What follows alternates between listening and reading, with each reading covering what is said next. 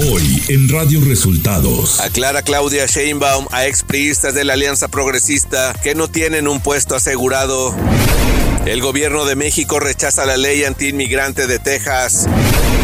Niega Omar García Harfush haber salido del país por amenazas del crimen organizado. Esto y más en las noticias de hoy. Este es un resumen de noticias de Radio Bienvenidos al resumen de noticias de Radio Resultados. Voces informativas Luis Ángel Marín y Alo Reyes. Quédese con nosotros, aquí están las noticias. La mañanera. Este miércoles, en la conferencia de prensa desde Acapulco Guerrero, el presidente López Obrador se refirió al anuncio del grupo de expriistas que ayer anunciaron su apoyo a Claudia Sheinbaum, precandidata de Morena a la presidencia de la República. Todas las alianzas son buenas, todas las alianzas. Cuando tienen un objetivo superior, la transformación del país, el beneficio al pueblo, cuando hay por delante un ideal, un programa, cuando no nos mueve el interés personal, el presidente López Obrador se refirió a lo publicado por Carlos Loret de Mola, donde en su columna aseguraba que Omar García Harfuch, ex jefe de la policía de la Ciudad de México, había salido del país por haber recibido amenazas de un grupo criminal. Ayer estaba yo viendo cómo Loret de Mola sacó un artículo diciendo que el que estaba de seguridad pública en el gobierno de la ciudad, Harfuch, había sido amenazado y se había ido del país. Harfuch contesta, estoy de vacaciones con mi familia. Y ahí está este Loret, quién sabe qué otra cosa va a inventar. ¿Por qué no dice Loret, qué barbaridad, cómo vivimos durante el gobierno de Calderón? Si García Luna era el secretario de Seguridad Pública. Ay, nanita, pues cómo lo va a decir si él hasta ayudaba con montaje en la televisión. Eso ya se le olvidó. Evelyn Salgado, gobernadora de Guerrero, informó que el número de personas fallecidas tras el paso del huracán Otis aumentó a 52, mientras que el número de personas desaparecidas se mantiene en 32. Cifras oficiales que nos brinda la Fiscalía General del Estado. Se tiene el reporte de 52 personas fallecidas.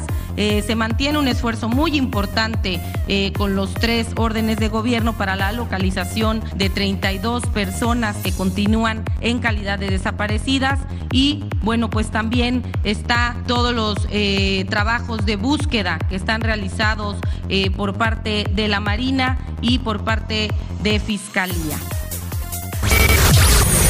Radio Resultados. Elecciones 2024. Luego del anuncio del grupo de ex militantes del PRI, encabezados por Alejandro Murat, Erubiel Ávila y Adrián Rubalcaba, de la creación de la Alianza Progresista que busca adherirse al proyecto de Claudia Sheinbaum, la precandidata de Morena a la presidencia, entrevistada en su gira por Matehuala, San Luis Potosí, se congratuló con el respaldo a su campaña, se congratuló del respaldo a su campaña de los expriistas, pero aclaró que eso no quiere decir que Adrián Rubalcaba, Alejandro Murat o Erubiel Ávila tengan un puesto asegurado.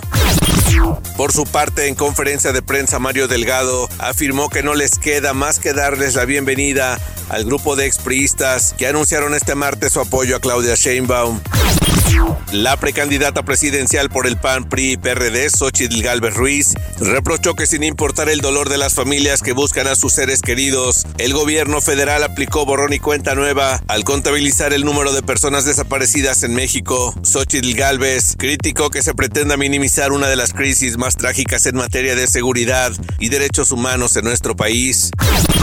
El coordinador de los senadores del PAN, Julen Rementería, dio a conocer en sus redes sociales su decisión de cerrar filas con el priista Pepe Yunes para buscar la gubernatura de Veracruz, a quien dijo acompañará de cerca sin restricciones de tiempo ni condiciones. Pepe Yunes recibió previamente el respaldo del PRI y del PRD.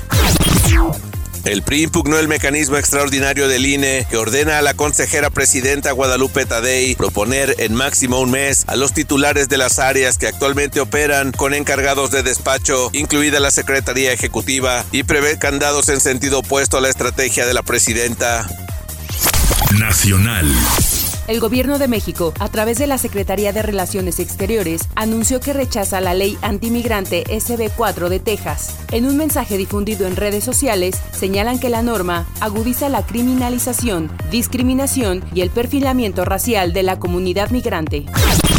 La venta de vacunas contra el COVID-19 al público inicia hoy en cuatro de las principales cadenas de farmacias en el país, informó Pfizer. Farmacias del Ahorro, Farmacias Benavides, Farmacias San Pablo y Farmacias Guadalajara van a contar con el biológico, informó el laboratorio a través de un comunicado. El arranque del plan de comercialización de Pfizer contempla la distribución de la vacuna a través de diferentes canales como centros de vacunación, médicos vacunadores, hospitales y por supuesto farmacias autorizadas.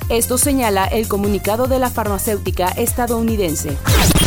El grupo parlamentario del PRI está a favor de la reducción de la jornada laboral a 40 horas, por lo que respaldará a los trabajadores y sus intereses, afirmó el diputado federal Tereso Medina Ramírez. En un comunicado, indicó que en la reunión de instalación de la Comisión de Trabajo en materia de días de descanso laboral, expuso que la tarea de la 65 legislatura es empezar a analizar, a intercambiar ideas y propuestas para escuchar a todos los involucrados con este tema. La jueza titular del Juzgado Segundo de Distrito en Procesos Penales Federales con sede en Toluca, Estado de México, confirmó la prisión preventiva en contra de los ocho militares acusados por la desaparición de los 43 estudiantes de la Escuela Normal Rural Raúl Isidro Burgos de Ayotzinapa, luego de que un colegiado determinó que tenía que analizar la modificación de la prisión oficiosa dictada. Ciudad de México.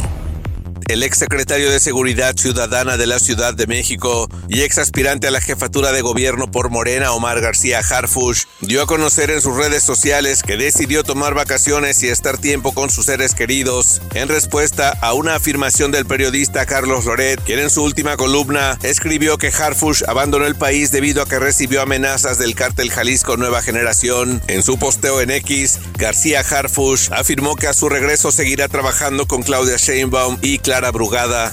Información de los estados. Este 19 de diciembre se registró un enfrentamiento entre elementos de la Guardia Nacional y supuestos sicarios en la región de Los Altos, Jalisco. Autoridades reportaron que los hechos violentos derivaron de un enfrentamiento entre pistoleros y agentes de la Guardia Nacional en el poblado de San José de las Flores en apostamiento. Además, se reportaron narcobloqueos y enfrentamientos en distintos puntos de Jalisco. La Fiscalía de Guanajuato informó que, según el avance de las investigaciones, la masacre de los 11 jóvenes de Salvatierra fue cometida por integrantes de un grupo criminal que opera en la zona sur del estado. El fiscal regional Agustín Gallardo aseguró que las investigaciones van encaminadas hacia la detención de un grupo de personas que opera en la zona, esto sin mencionar el nombre de ningún cártel. Tras ser declarado culpable por homicidio doloso y abuso de autoridad el pasado 14 de diciembre, Leopoldo Azuara de la Luz, policía que disparó a Octavio Caña y que provocó su muerte, fue sentenciado a más de 20 años de prisión. Además, el ahora ex policía deberá pagar una reparación del daño por una millonaria cifra que ascendería a más de 17 millones de pesos. La autopista México-Toluca estará cerrada a la circulación vehicular durante 20 horas por obras del tren interurbano El Insurgente. La Secretaría de Obras y Servicios informó que el cierre será desde el kilómetro 24 hasta el 33. El cierre vehicular iniciará este miércoles a las 20 horas y concluirá el jueves a las 16 horas, por lo que la SOPSE solicitó a los conductores utilizar como ruta alterna la carretera federal México-Toluca. Cinco personas fallecieron en las últimas horas en el estadio de Chihuahua por efectos de las bajas temperaturas que genera el Frente Frío número 17, asociado a una masa de aire polar. En el sur del país, el fenómeno provocó heladas en Chiapas, Puebla, Veracruz y Oaxaca, donde dejó afectaciones a tierras de cultivo y zonas boscosas. La laguna de Alchichica, ubicada en el municipio poblano de Tepeyagualco, en los límites de Veracruz, amaneció ayer congelada. Economía. El presidente de la Unión Nacional de Avicultores, David Castro Monroy, afirmó que la suspensión de operaciones de los cruces ferroviarios de Eagle Pass y El Paso, Texas, en las fronteras de Piedras Negras y Ciudad Juárez, anunciadas por la Oficina de Aduanas y Protección Fronteriza de Estados Unidos, afectará la importación y el suministro de maíz amarillo y pasta de soya. Además, afectará el comercio internacional entre ambos países, dado que a través de esos dos cruces se importan alrededor del 25% del maíz amarillo y el 63% 3% de la pasta de soya, además de otros insumos agrícolas.